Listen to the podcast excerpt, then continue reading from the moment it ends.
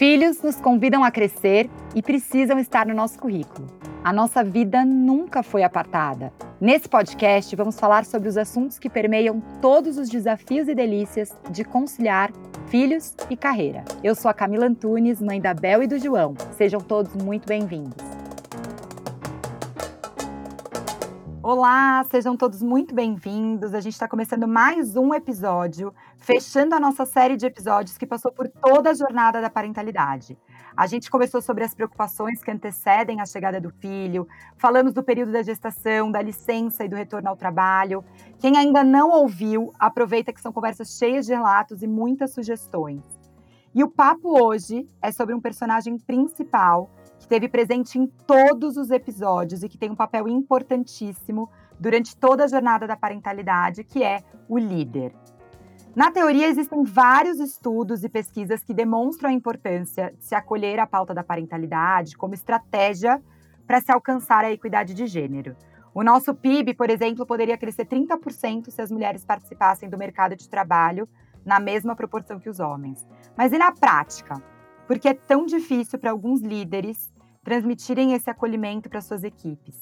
E para chegar nessa resposta, a gente vai ter que ouvir esses gestores e entender os seus desafios e pontos de vista. Então, a gente quer saber, e aí, qual é o papel do líder na jornada da parentalidade? Vocês sabem que a gente adora receber histórias, comentários, críticas e sugestões, então podem escrever para a gente no oi@filhosnocurriculo.com.br ou pelas redes sociais, no Instagram, LinkedIn e no nosso site. Então a gente vai começar e a gente convidou dois queridos, a Vivian e o Rodrigo, sem saber que eles eram amigos, para a gente trocar e ouvir a visão de vocês para esse assunto. Vivian, seja muito bem-vinda. Quero que você se apresente. Obrigada pela confiança por ter aceito o nosso convite de estar aqui com a gente. Oi, gente. Oi, Camila. Oi, Rô. É, muito obrigada pelo convite de estar aqui com vocês. Então, eu sou Vivian Broge, eu sou a mãe do Arthur e da Nina. É, algumas pessoas costumam dizer, né, que tem a maternidade típica e atípica, né? Então eu tenho um filho que é neurodiverso e um que é neurotípico, então experimento um pouco dessas maternidades na minha vida. Eu também sou é, diretora de recursos humanos da Iguatemi, e uh, nas minhas poucas horas vagas aí, eu também me dedico a fomentar a inclusão e a diversidade em todos os ambientes, em especial no ambiente das empresas. Então, eu sou do board de uma ONG chamada Turma do Giló, que faz educação é, inclusiva para todos, sem deixar ninguém para trás, e da Specialistane, que faz um trabalho lindo de incluir autistas no mercado de trabalho. Vivian, muito obrigada, seja muito bem-vinda para essa conversa e eu vou trazer então o Rodrigo, que também é seu amigo, que também é nosso amigo aqui, né, Rô? E eu quero te ouvir. Conta aí, seja bem-vindo. Pessoal, tudo bem? É, Vi, bom falar contigo, bom te ver de novo mais uma vez. A gente se fala quase toda semana, né? Cá também, muito obrigado pelo convite. Bom, a muitos eu sou a todos, eu sou Rodrigo Viana, tenho 43 anos, sou administrador de empresas, sou pai do Fernando, que acabou de me dar um beijo aqui, porque faz parte da nossa jornada estar com os filhos sempre, né? No trabalho, principalmente. Então, estamos no escritório juntos, né? Viemos aqui para gravar esse podcast. É, sou marido da Dulce, uma médica incrível que trabalha justamente com gravidez, como a, a Vivian comentou, atípicas, né? Atípicas, né? Trabalha com. É, crianças especiais, é uma cirurgia da ACD, da área de neuromuscular. Eu tenho, eu trabalho há 16 anos com recrutamento de pessoas. Há oito anos eu fundei o grupo Talents junto com mais dois sócios, o Luiz e o João. E nessa jornada eu já trabalho com recrutamento uh, de liderança feminina e recrutamento inclusivo há mais de 15 anos. Né? Então eu acabo tendo muito essa, essa ligação, como a Vivian comentou, uh, em relações própria Especialista, né, que é uma empresa que eu ajudei a trazer para o Brasil é, dentre outras inúmeras plataformas de recrutamento de profissionais com deficiência, é, abrindo agora uma plataforma de raça também para recrutamento de jovens é, mulheres e, e, homens negros para as empresas. Então, enfim, tem uma longa história aqui. Sou um dos membros da, da ONU Mulheres Brasil, de um programa chamado Ganha Ganha.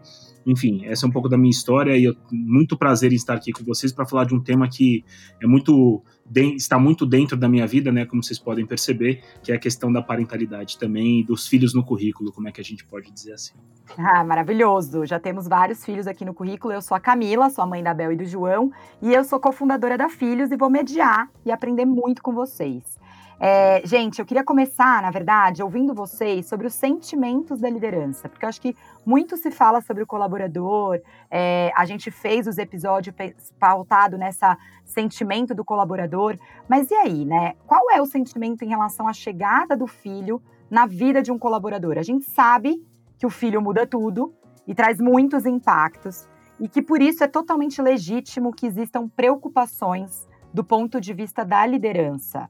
Então, para a gente ouvir a voz da liderança, é legal o que, que vocês percebem é, em relação às principais dores que esse líder enfrenta diante da chegada do filho. Seja na gestação, na preparação para a saída, no, no, retorno, na licença. O que, que vocês percebem enquanto dores e preocupações dessa liderança? Quem quiser, chega para a conversa. Ah, posso começar. Eu acho que aqui na Iguatemi a gente não vê dores, Camila, pelo contrário. Eu acho que cada vez mais a gente tem se empenhado para dar um maior suporte possível para os nossos, para as nossas profissionais e para os nossos profissionais, para que eles consigam equilibrar, né, a sua rotina de trabalho com a rotina familiar. E eu acho que engajamento hoje é muito sobre as pessoas poderem expressar plenamente é, todos os seus papéis. E a empresa acolher isso é muito importante. Então, um trabalho que a gente tem feito é de trazer equilíbrio, porque é esse equilíbrio em todos os papéis que vai trazer felicidade para o colaborador. E, né, não preciso é, ir para a ciência ou para os pesquisadores, mas se a gente quiser, podemos falar, por exemplo, do tal Ben Shahar, né, que fala muito é, da importância de você estar tá feliz né, em todas as esferas da sua vida para ser produtivo. Então, trazer tudo isso junto, né, integrar todos esses papéis das pessoas é muito importante no ambiente de trabalho para você humanizar as relações e para você deixar as pessoas realmente felizes, expressando a sua plena potência. Legal, Vi. E você, Rô, você consegue perceber, por exemplo, dos líderes também que vocês convivem? Tem uma preocupação, acho que financeira, a questão da saída, a questão da licença, desse custo aí, enfim. Você consegue. Isso ainda existe? É legítimo? Como é que você percebe isso? Olha, é, acho que o, o, caso que a Vi comentou do Iguatemi contempla muito também a natureza da cultura da empresa e dela própria como liderança de recursos humanos e o papel dessa alta liderança nesse processo. É, a palavra que ela comentou, que eu acho que é muito válida, é a palavra do acolhimento. Quando você tem uma empresa que acolhe uh, a gravidez, vamos dizer assim, a chegada de um, de um filho, é, seja para o seu colaborador, seja para o marido, muitas vezes, ou para a esposa, é, para a união, né, de repente uma união afetiva, como quer que seja, esse acolhimento é a parte mais importante para esse processo de aceitação e para uma jornada de parentalidade muito equilibrada, como a Vivian comentou. Então, o que a gente sabe, né, é, é comum no Brasil, a gente tem os números aí, ainda é muito alto o número de mulheres que são demitidas no retorno da sua gravidez. Né? Então, parte disso é o trabalho que a gente vem fazendo, de, de criar consciência das pessoas, de falar sobre esse tema de uma forma mais aberta, mas a gente sabe que o mercado brasileiro hoje ainda é muito preconceituoso, ainda tem os seus paradigmas que têm que ser quebrados. Esse é um deles né, que a licença maternidade custa, que as pessoas têm receio de dizer que estão grávidas, as mulheres têm receio de dizer que estão grávidas, por conta do distanciamento da empresa de quatro, seis meses, muitas vezes, e achar que na volta vão perder o emprego. E a realidade que a gente tem hoje é que na maior parte das empresas isso ainda acontece. É, eu, eu talvez tenha aqui, né, um privilégio, porque é, o, o, Rodrigo conhece a minha história, né, eu fui contratada grávida do meu primeiro filho, né, para ir trabalhar numa, numa empresa, e quando eu cheguei aqui na Iguatemi, acho que no primeiro mês, acho não, no primeiro mês eu engravidei. É, e, eu, eu, me lembro, né, de ter ido conversar é, com o CEO, que é o meu gestor, né, e contar para ele que estava grávida, e eu fui super bem recebida. E isso faz toda a diferença, né, para o momento que a gente está vivendo, porque é um momento tão especial. E aí eu acho que a empresa tem um papel tão importante de realmente fazer desse momento um momento especial, porque ele pode ser decepcionante também, né? Então, e acho que eu concordo com o Rô que a cultura da empresa e a, a, o olhar humano dos líderes faz toda a diferença nessa hora. Nossa, vocês já entraram super no que eu quero entender até, porque a gente sabe da influência direta do gestor na experiência do colaborador. Vivian, você está trazendo de você ter dado a notícia e ter sido acolhida. E a gente fala muito sobre isso, né? Que a, a diferença entre hardware e software, né? Você pode ter todas as políticas e toda a creche, a sala de apoio, a amamentação, mas se você não tiver a experiência das pessoas, a cultura, aquilo não se sustenta, né? Então, o que, que vocês acham que é? Vocês já estão trazendo isso, mas eu queria que vocês dessem ainda mais ideias, sugestões do que vocês percebem, qual é o principal papel do gestor durante essas fases da jornada. A gente recebe, gente, muitos relatos. E os relatos, assim, de que mulheres escondem a gravidez até a vigésima semana, mulheres que vão contar com medo e que a pessoa fala, ah, você só vai engravidar no outro ano, né? Ou coisas do tipo, é, durante a gestação, no retorno, a mulher volta e a pessoa fala, ah, agora você vai ter que suar para voltar ao que era. Coisas assim, muito fortes. Então, eu queria que vocês me dessem ainda mais ideias aqui sobre esse papel do gestor durante essas fases. Eu, eu, vou começar, eu vou começar agora, depois a Vivian pode me complementar, porque eu acho que ela traz exemplos muito, muito reais, né? Eu vou falar de uma forma mais ampla aqui. É, todo e qualquer programa de diversidade e inclusão que você vá é, implementar dentro de uma organização, ele, ele tem que vir como principal sponsor da alta liderança né? Desde o CEO até a, as vice-presidências, as diretorias, porque se você não escalona, né? Se você não faz a, a vamos dizer, o desce, vem de cima para baixo as orientações, os programas, etc., pode parecer não genuíno nas empresas. Então, acho que o primeiro passo desse, dessa, da criação desse, desse modelo de uma cultura mais inclusiva e mais acolhedora para esse momento, a primeira delas é o envolvimento da alta liderança, né, na criação do programa, na criação eventualmente de uma jornada, de grupos de parentalidade para que homens e mulheres, pais e mães possam trocar experiências e tudo mais, para que você comece a criar a cultura desse acolhimento. Porque senão, muitas vezes a sensação que tem é que o próprio gestor, ele se sente acuado em aceitar eventualmente a gravidez de uma forma mais uh, acolhedora, em virtude da cobrança que vem de cima. Então, se isso não é um, um, um, paradigma naquela empresa, se é uma coisa mais natural e mais equilibrada, sem dúvida nenhuma, é muito mais uma cabeça do gestor de aceitar e conseguir construir essa jornada de uma forma mais tranquila. Então, acho que o primeiro passo que eu daria como sugestão é a, o envolvimento da alta liderança na criação dessa jornada de uma forma mais equilibrada. Perfeito. Vi, você quer complementar o Rô? Sim. É... Ah, eu, eu acho que tem uma coisa que é muito importante da gente falar, que é assim, equidade de gênero, né? É, é uma palavra de ordem nesse momento. E os executivos que fecharem os olhos para essa questão, eles vão ser cobrados para o futuro, né?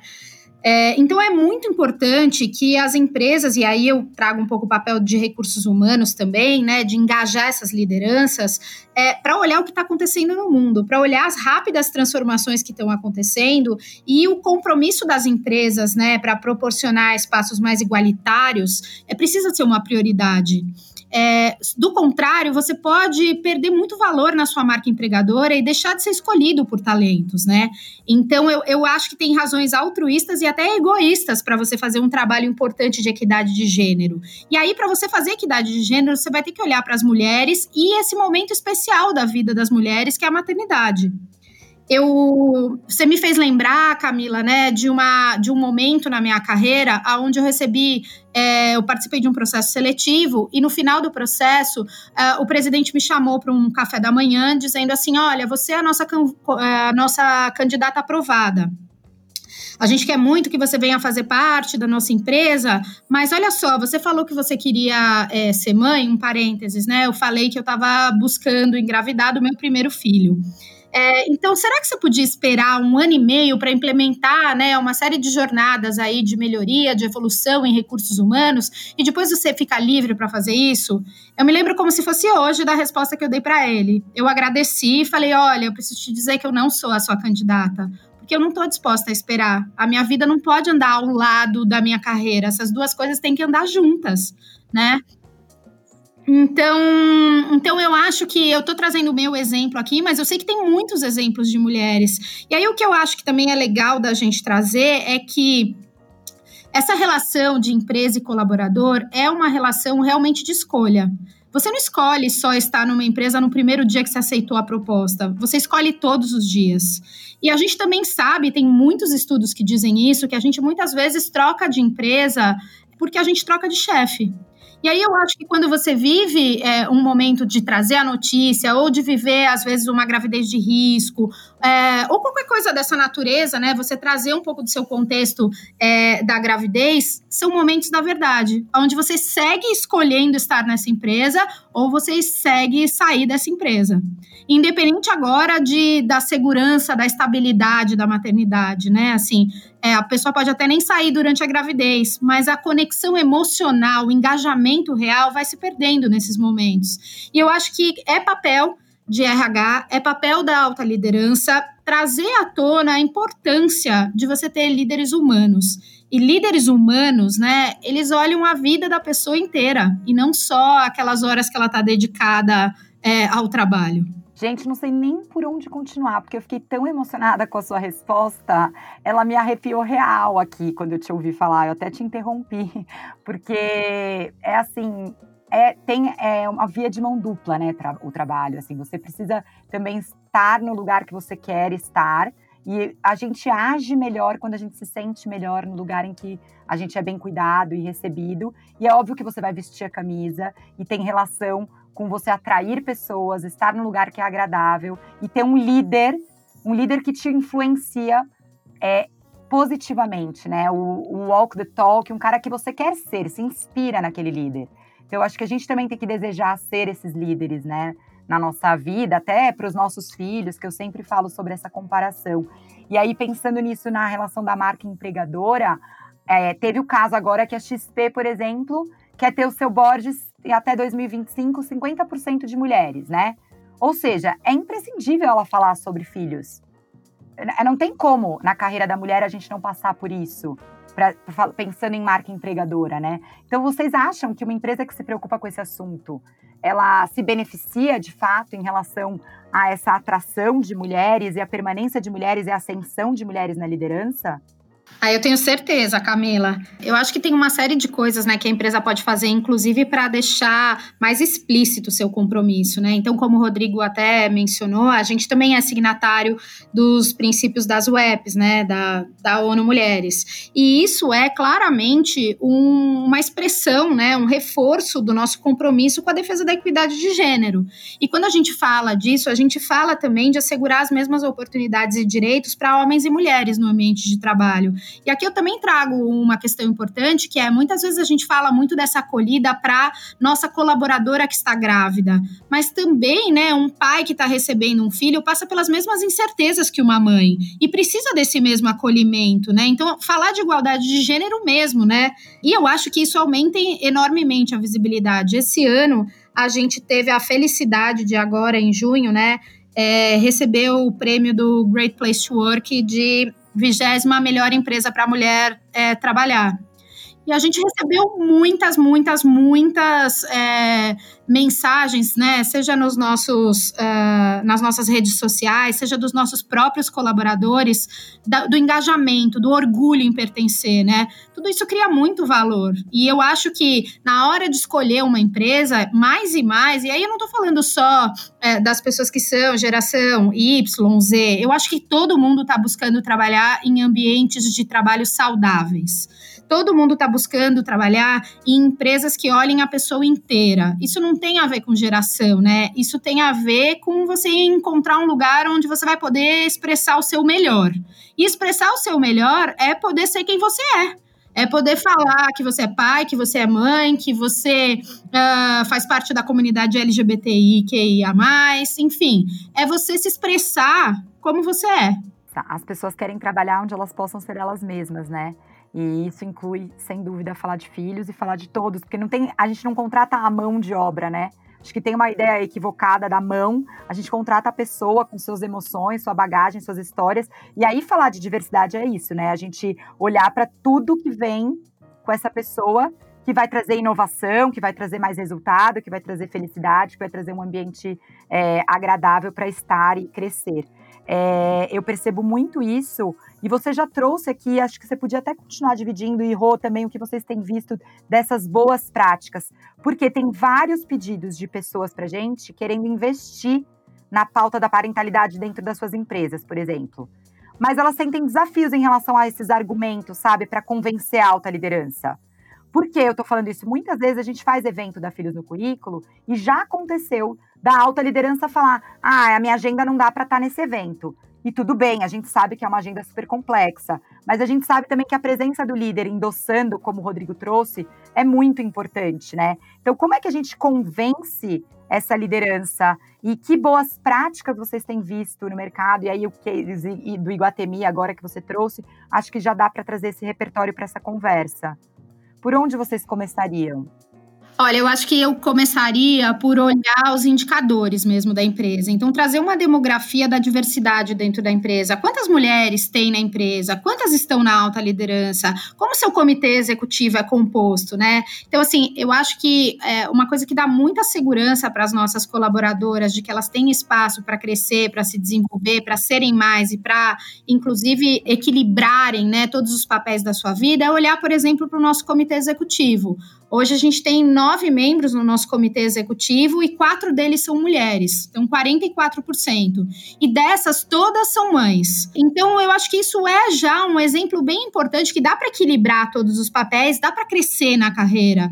Eu acho que essa é uma primeira coisa. A segunda é você criar né, todo um arcabouço de programas para cuidar é, desse público. Então, aqui no caso do Iguatemi, a gente tem um programa super cuidadoso né, de acompanhamento das nossas gestantes. A gente também tem, é, saindo do forno aqui, é, um programa para a volta da licença, porque a gente sabe que nesse momento também muitas mulheres titubeiam, né? Assim, ficam sem saber se vai dar conta de tudo. E o que a gente tem buscado fazer é abrir os canais de diálogo com as nossas lideranças, em especial com as nossas altas lideranças, para trazer os próprios exemplos de que sim, é possível equilibrar. Muitas vezes é necessário ter uma rede de apoio, mas é possível fazer isso. E que a empresa tem um papel muito importante em ajudar a dar contexto para tudo isso acontecer. Maravilhoso. Oi, você, conta. Uma das coisas que eu, que eu complementaria aí, que a Vi fala, né? Eu já tenho, eu já tenho visto isso em, em diversas organizações e sugerido para muitas delas. A gente trabalha muito com, com empresas que têm os seus grupos de afinidade, né? Que trabalha com as comunidades PCD, LG, LGBT, é, dentro da própria organização criam-se as comunidades, que são o que a gente chama de grupos de afinidade. Eu falo muito do grupo parental, né? Do grupo da parentalidade. E dessa roda de diálogo também, de você dar espaço e voz para aqueles que querem falar. E isso aproxima muito o, o pai, principalmente, né, o homem, da questão paterna e aproxima muito nessa relação mais equilibrada nas empresas. Então, como a Vivian mesmo comentou, fazer com que eles sintam as dores de que eles próprios já tiveram em algum momento. E por que não aceitar que esse é um momento importante, ele deve ser valorizado e que cada vez mais, se tem uma coisa que a vamos dizer, a pandemia tenha sido positiva, eu acho, né? É difícil você tirar alguma coisa positiva disso tudo, mas se tem alguma que é positiva, é que as pessoas estão sendo elas próprias, né? Na sua casa, é, no seu espaço, estão abrindo, né? Vamos dizer mais um pouco o armário em si para você mostrar um pouco da, da bagunça das coisas e elas continuam produzindo continuam produzindo. E honestamente, nós, eu falo pelo mundo de consultoria, a Vivian sabe, porque há muito tempo a gente trabalha junto, o nosso mundo de consultoria sempre foi um mundo muito de, de relações pessoais, de convívio pessoal e tudo mais. Eu posso afirmar para vocês, a nossa produtividade não caiu, pelo contrário, ela anda em algumas áreas muito melhor. Ou seja, as pessoas estão sendo elas mesmas, em casa, tendo um pouco desse espaço para elas. E isso eu falo desde o estagiário até o presidente da companhia que muitas vezes o presidente vai fazer uma live, ele faz da casa dele. E pode estar no meio da live, aparece o filho, aparece alguém passando atrás, é, acontece alguma coisa na casa. Isso acontece, faz parte. Então eu acho que nesse aspecto também, essas relações podem se tornar um pouco mais humanas, apesar da cobrança e apesar do resultado. Então, complemento um pouco, talvez, de algum favor que esse processo todo, esse, que esse momento que a gente vem vivendo, possa contribuir nessa jornada. E, de novo, é, eu acho que é importante você dar voz aos homens nesse aspecto também, né? Trazer para esse diálogo bons exemplos de pessoas que têm essa, que combatem essa masculinidade tóxica e que trabalham realmente no modelo de liderança mais inclusiva e mais acolhedora. Né? Eu vejo algumas empresas que criaram seus grupos, que têm essas rodas de diálogo, grupos que, por exemplo, meu caso, né, que a gente pode compartilhar experiências, falar de coisas boas, falar da, da experiência de pai ou de mãe de pai que eu estou tendo aqui ao longo desses seis anos com o Fernando, que são coisas que muitas vezes inspiram os homens a compartilharem as suas também. Então, eu também trabalho muito nessa questão dos grupos de afinidade, de trabalhar a parentalidade com o diálogo dentro das organizações, envolvendo sempre a alta liderança também que a, grande parte deles são pais também, é bom a gente lembrar. Pais de meninos, pais de meninas, pais de gravidez, né? Eventualmente de crianças especiais. Então, por que não trazer para essa conversa também? Eu vejo o que você está falando. A gente, a pandemia, ela criou essa intimidade compulsória entre a gente, né? Porque tirou as paredes e aquela ideia de que tinha vida pessoal e vida profissional, que nunca foram apartadas, agora ficou ainda mais evidente tudo no mesmo lugar, onde a gente almoça, a gente faz ginástica, a gente faz tudo, a gente tem a escola da criança, enfim. E a, a, a gente tem um case, né? A gente trabalha com a Roche, tem feito as rodas, a Roche ela foi uma empresa que de cara colocou essas rodas e o Patrick, né, o CEO da Roche, ele postou no LinkedIn fazendo tarefa de casa, criando essa relação com os colaboradores dele. E isso foi muito forte, é, divulgando esse tipo de ação dentro da companhia. E a gente percebe realmente que a, o líder ele traz esse, esse acolhimento e essa intimidade para os colaboradores. E aí, pensando inclusive nesse momento, eu queria ouvir de você, Vi, a gente estava vivendo um momento super complexo, né, que está todo mundo pego de surpresa, e a liderança em especial para gerir equipes em modelo híbrido. Né, Rodrigo, você também tem visto isso. Hora presencial, hora virtual, com os filhos, dentro da casa das pessoas. Um líder precisa ter agora muito jogo de cintura, né? O que, que vocês percebem aí como habilidade desses, dessa liderança que está atenta? O que, que ela pode fazer. Eu sei que a Vivian tem feito um trabalho intenso também no Iguatemi.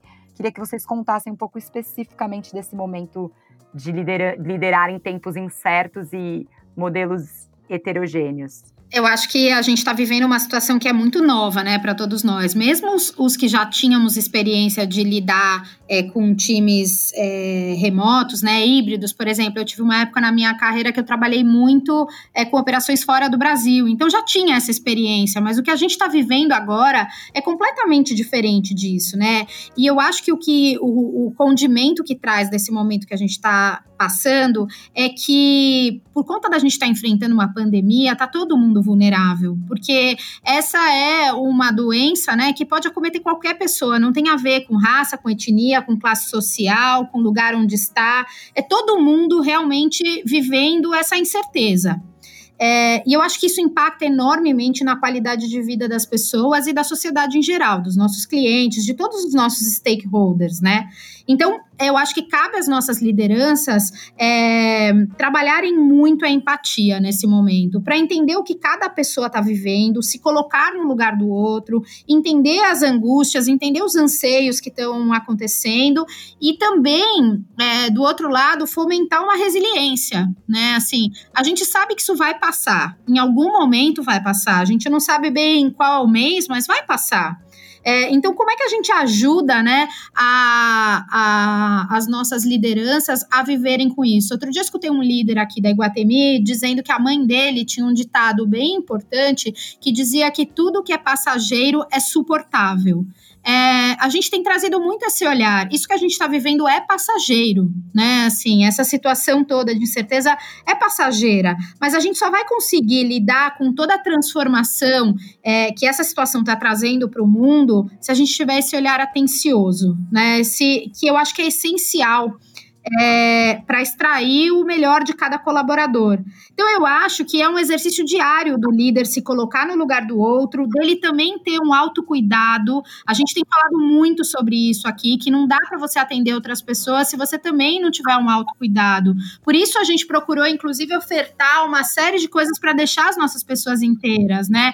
Desde meditação à distância, que antes da pandemia a gente tinha presencial, até rodas de conversa com o Centro de Valorização da vida, com CVV, para que as pessoas possam falar dos seus medos, das suas incertezas, até uma proposta de oferecer um atendimento. É, mais especializado para as pessoas que eventualmente passaram por algum trauma de perder um ente querido. Então, trabalhar né, as emoções das pessoas, isso é, é vital para a produtividade. E acho que é vital para a gente olhar o ser humano que está ali na sua frente, vivendo todas essas incertezas, né? Vivendo a dificuldade de ter que trabalhar e dar conta do homeschooling para quem tem filhos. Então, cabe ao líder ter essa empatia mais do que nunca aguçada. E eu acho que uma das coisas que a gente também tem muito aqui na Iguatemi já era de antes da pandemia, mas eu acho que o cenário fez a gente olhar para isso ainda com mais importância é o fato uh, da gente precisar trabalhar cada vez mais com uma comunicação não violenta, né? Com uma comunicação empática. A gente sabe que é, essa quantidade de horas que a gente está passando dentro de casa com as nossas famílias também muitas vezes sobe a temperatura, né? E saber lidar para criar uma experiência positiva para toda a família é super importante. E aí, nesse contexto, acho que a comunicação não violenta pode ajudar muito. Essa foi, inclusive, uma das rodas de conversa que a gente fez aqui. A gente trouxe uma especialista em comunicação não violenta para falar como lidar com os dilemas da família né? A gente também trouxe uma outra roda de conversa para falar sobre educação nesse momento, como lidar com tudo isso, porque a gente sabe que os nossos profissionais estão vivendo esse dilema de ter que dar conta também do homeschooling. E tudo isso é novo para a gente, né? Não existia antes da pandemia. Então, acho que esse olhar aguçado, empático, para se colocar no lugar do outro, é talvez a competência mais importante para esse momento que a gente está vivendo. Oh, esse olhar atento da liderança, curioso e empático que você está trazendo, Vivian, você até dividiu com a gente. Eu gostei muito de quando você contou é, nos bastidores até sobre a experiência de você travar a agenda dos seus colaboradores, algumas coisas que você tem feito enquanto líder também. Você quer dividir com a gente? Eu achei tão incrível, coisas tão simples, mas tão cuidadosas e tão atentas com o seu time, sabe? Eu acho que pode dar ideias para quem está aí um pouco perdido no seu papel. É, a gente tem feito algumas coisas. Então, uma é, além desse programa que a gente tem de meditação, que todo mundo pode entrar, a gente promove, né, é, uma meditação do time, aonde a gente traz cada semana alguma meditação para trazer alguma coisa que é bacana para o time naquele momento. Pode ser um exercício de gratidão, pode ser um exercício de respiração, porque a gente viveu uma semana mais turbulenta, enfim. Então, a gente faz um exercício coletivo de parar um minuto e fazer um autocuidado coletivo. Essa é uma das das coisas que a gente fez. A outra que a gente tem feito é a gente tem reuniões três vezes por semana do time inteiro de recursos humanos e a gente criou uma agenda que a gente chama de O que tem de bom por aí. Foi até inspirado num quadro que eu vi na televisão do Luciano Huck, para a gente trazer as pessoas para falarem o que está acontecendo de bons em todos os papéis da sua vida. É, então também é um momento da gente saber o que está acontecendo na vida das pessoas, de um jeito descontraído. Isso é super bacana. E uma coisa que a gente percebeu aqui é que com essa história da gente estar tá, é, né, dentro desses aplicativos todos para se encontrar, a gente perdeu aquele espaço da conversa, né? O espaço do cafezinho não tem mais, né? Porque você fica entrando é, numa reunião e numa outra virtual ou entra numa live, é assim. E a gente também percebeu que as pessoas muitas vezes não estavam almoçando, porque elas estavam emendando uma reunião atrás da outra. Então, eu tomei é, o cuidado de. É, chama inclusive autocuidado esse horário, dá umas duas e quinze, a agenda do meu time está travada. Porque a gente sabe que não é para ninguém chamar ninguém para reunião, que ali a gente vai estar tá almoçando. É, e pode não ser almoçando, porque talvez a pessoa prefira comer trabalhando, mas pode ser para ela, de repente, entrar numa aula com o filho, pode ser para é, simplesmente promover um espaço de conversa com, a, com, com outras pessoas, enfim. Então, criar um espaço onde as pessoas possam usar esse horário que seria do almoço para fazer alguma coisa que é importante para a integridade delas, para elas estarem é, inteiras. Ah, essas são umas das coisas, mas tem várias que a gente está fazendo e a gente tem tentado escutar muito as nossas pessoas, né? Perguntar para elas o que, que elas realmente estão precisando. Então, ao longo dessa pandemia, a gente fez três pulses com o Great Place to Work para ouvir as nossas pessoas, para entender o que, que elas estavam precisando naquele momento. E, inclusive, a gente fez perguntas sobre uh, se a gente está sendo visto como uma empresa que é family friendly, né? Porque a gente acha que num contexto como esse, onde está tudo colapsado, né, o escritório virou a casa, que virou a academia, que virou o espaço de lazer, é muito importante a gente escutar as nossas pessoas e ver se tem algo mais que a gente pode fazer é, para criar sentido para esse momento que a gente está vivendo. Uau, Vivian, obrigada por tanta, tanta, tanta dica aqui, tanta ideia boa. Porque é isso, é se colocar também como aprendiz desse momento, né? Que ninguém tem as respostas, mas quando você se dispõe a ouvir o outro e co-criar e escutar e estar tá atento, é onde a gente tem a oportunidade de pensar em novas soluções, inclusive inovar, né? Porque talvez essas, essas é, todas essas novas práticas podem ser legados desse momento, né? Quem sabe, ainda que a gente sabe que você trouxe a ideia de ser passageiro e é, a gente tem aí alguns legados que são super importantes que, que que possam ficar, que possam permanecer. Essa ideia do autocuidado coletivo, eu adorei a ideia de cuidar das emoções, essa agenda de boas notícias, enfim, todas essas ideias. Obrigada mesmo, muito legal. Rô, é, eu queria fazer, é, queria complementar alguns pontos que a Vivian colocou, e eu acabo diferente da Vivian, né, que está de repente vivendo muito o universo do Iguatemi, e claro, tem pessoas de outras empresas que comentam, e eu acabo falando todos os dias com pessoas de empresas diferentes. É, acho que o primeiro ponto que a, que a Vivian colocou é essa questão da aceitação é, do que a gente está vivendo aqui. Né? E um pouco também de, vamos dizer, uma certa paciência para que as pessoas consigam se adaptar a esse momento. As empresas tiveram praticamente duas semanas para botar toda uma estrutura home office todo mundo em home office. O que é para empregadores com 90, 80 mil pessoas era quase impensável no passado, né? Que você conseguiria ter todo mundo trabalhando de casa. E esse mito de que as pessoas não rendem em casa também caiu por terra. Então, esse período de adaptação, vamos dizer assim, permite com que a empresa também esteja aberta para o novo. Porque a empresa, eu não tenho dúvida que gestores que são mais tradicionais tinham muito receio de que as pessoas estivessem em casa e falassem, ah, mas ela não vai trabalhar de casa. Não, tudo bem, mas está home office, está sozinho em casa. Agora, praticamente, quem, quem tem filhos e etc., ninguém está sozinho em casa. Pelo contrário, eu, né, como falei, minha esposa é médica, ela fica a maior parte do tempo no hospital. Quem está em casa com ele, alfabetizando ele, tem seis anos, participando desse processo, fazendo lição, assistindo às aulas, etc., sou eu. E eu não tenho problema de avisar as pessoas do outro lado da linha, do outro lado da live, do podcast, ou eventualmente das reuniões, de que eu tô com meu filho. Eu mostro, ó, gente, eu tô fazendo aula aqui, eu tô, eu tô ouvindo, tô participando, mas qualquer coisa eu tenho que sair um minutinho para ajudá-lo em alguma coisa aqui. E isso, naturalmente, as pessoas tiveram muito mais abertura para aceitar o que é muito diferente. O que no passado era, impensável, meu filho está comigo no escritório aqui. Isso não aconteceria. Então eu entendo também que acho que o primeiro passo, né, que a Vivian comentou, talvez seja o mais importante. Que as pessoas, que as empresas tenham muito mais abertura para assuntos que antes eram paradigmas, que antes eram blockers, vamos dizer assim. Assuntos, é, vamos dizer, incômodos para a empresa. Né? E cá entre nós, de novo, pela nossa sociedade, pelo nosso modelo, a licença maternidade, a gravidez, sempre foi um assunto incômodo na nossa sociedade, no mundo, na sociedade corporativa, no ambiente corporativo. Então, será que não é hora da gente aproveitar essa, essa brecha que essa pandemia nos trouxe, que esse novo modelo de trabalho que a gente tem, para entrar nesses assuntos, mexer realmente no vespeiro e trazer de fato o conceito e o quão positivo isso é para as pessoas, para as empresas, né? Se as pesquisas mostram que é, ter mulheres no quadro de liderança, ter mulheres nas, nas diretorias e tudo mais, melhora o resultado da companhia. Pô, as pesquisas mostram, agora tem que estar tá sendo comprovado isso.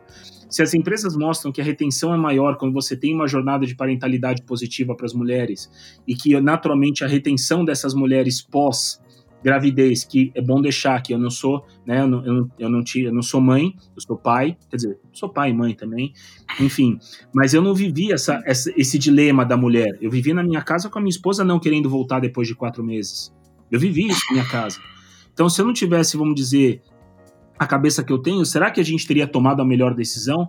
Será que ela realmente tomou a melhor decisão? Hoje eu tenho certeza que sim muito, muito tranquila em relação a isso. Então, se a gente não tivesse essas conversas mais abertas, esse papo mais aberto, será mesmo que a gente não, não teria, vamos dizer, uma, uma sociedade, um mercado infinitamente melhor e mais inclusivo no passado? Eu acho que a hora é agora. A hora agora da gente entrar com esses assuntos, uma comunicação não violenta, como a Vivian comentou, que as empresas é, se comunicando melhor com seus colaboradores, tendo autocuidado, como a Vivian colocou também, é espetacular esse trabalho que ela faz. E, de novo, está muito no papel dela, que é uma alta liderança dentro do Iguatemi. Então, esse papel de influência que ela tem na organização, para que não só a área dela, mas que todas as áreas vamos dizer, pratiquem isso e sejam realmente walk the talk, talvez é o papel mais importante que ela tenha hoje. Então, acho que a gente está no momento de, de quebrar realmente esses paradigmas antigos, é, parar com essas coisas e realmente trazer para a nossa realidade, para o nosso mercado de trabalho, um modo de trabalho e um modo de, de resultado de KPI completamente diferente. E agora? Como continua? eu não sei agora mais. Tô brincando, vocês foram tão incríveis, trazendo tantos pontos de vista aqui e uma humanização do mercado de trabalho, um olhar também para esse líder que é humano, né? Vocês falaram muito sobre isso também. Eu, escuto daqui é, essa capacidade de estar tá aberto e de ouvir, de se despedir, de estar vulnerável, de entrar junto com o seu time nesse barco e talvez viver essa experiência. A gente sabe que aqui eu estou falando com líderes que são pais e mães, né? No caso, vocês dois têm filhos, e a gente sabe que tem líderes que não têm filhos, mas ele não precisa ter filho para ser humano, né, gente? Não precisa ter filho para poder ser empático. É algo que a gente pode estar atento à, à, à humanidade do outro. E, e, esse é o nosso convite nesse episódio. E eu estou muito feliz. E antes de terminar, que a gente está caminhando para o fim, eu queria que vocês deixassem aqui uma mensagem, o que, que vocês sentem. E também, depois eu vou fazer um agradecimento especial para uma pessoa aqui nesse podcast. Mas antes, eu queria que vocês deixassem uma mensagem ou uma indicação de alguma coisa, o que, que vocês sentirem para trazer desse episódio.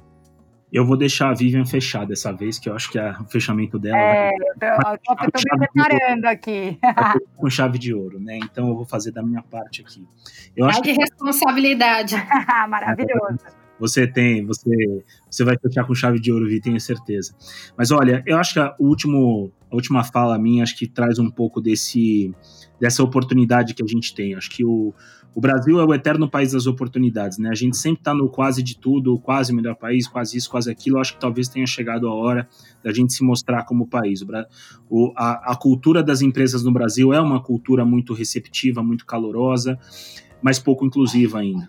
Né? Então, tudo isso que a gente está vivendo, um pouco dessas, dessas fantasias, de rasgar a fantasia mesmo, é, né, de sair de ser você mesmo nas organizações, de ser você mesmo na sua casa, é, poder realmente fazer as coisas sem aquele olhar preconceituoso e tudo mais, acho que a gente chegou no momento.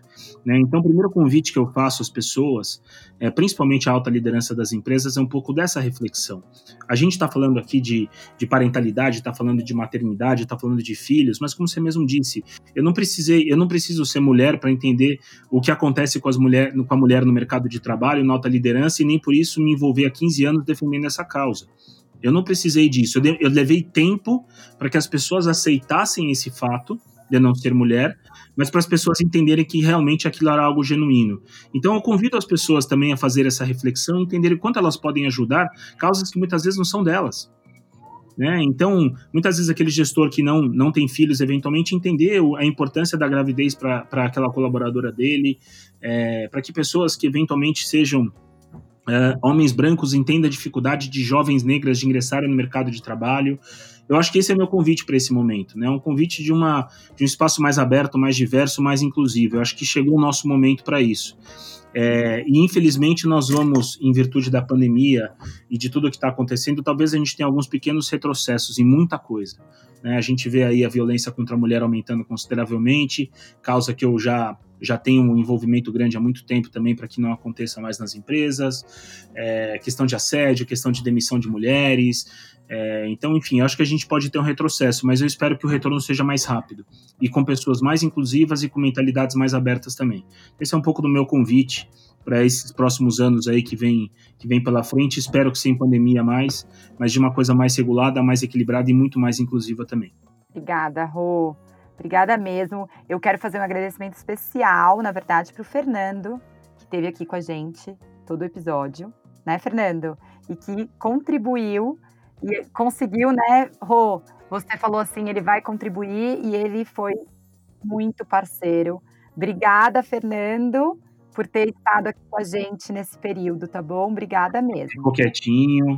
foi um, maravilhoso. Foi fez um café com pai. Né? Ele colaborou com a gente e foi muito parceiro. Foi no Obrigada.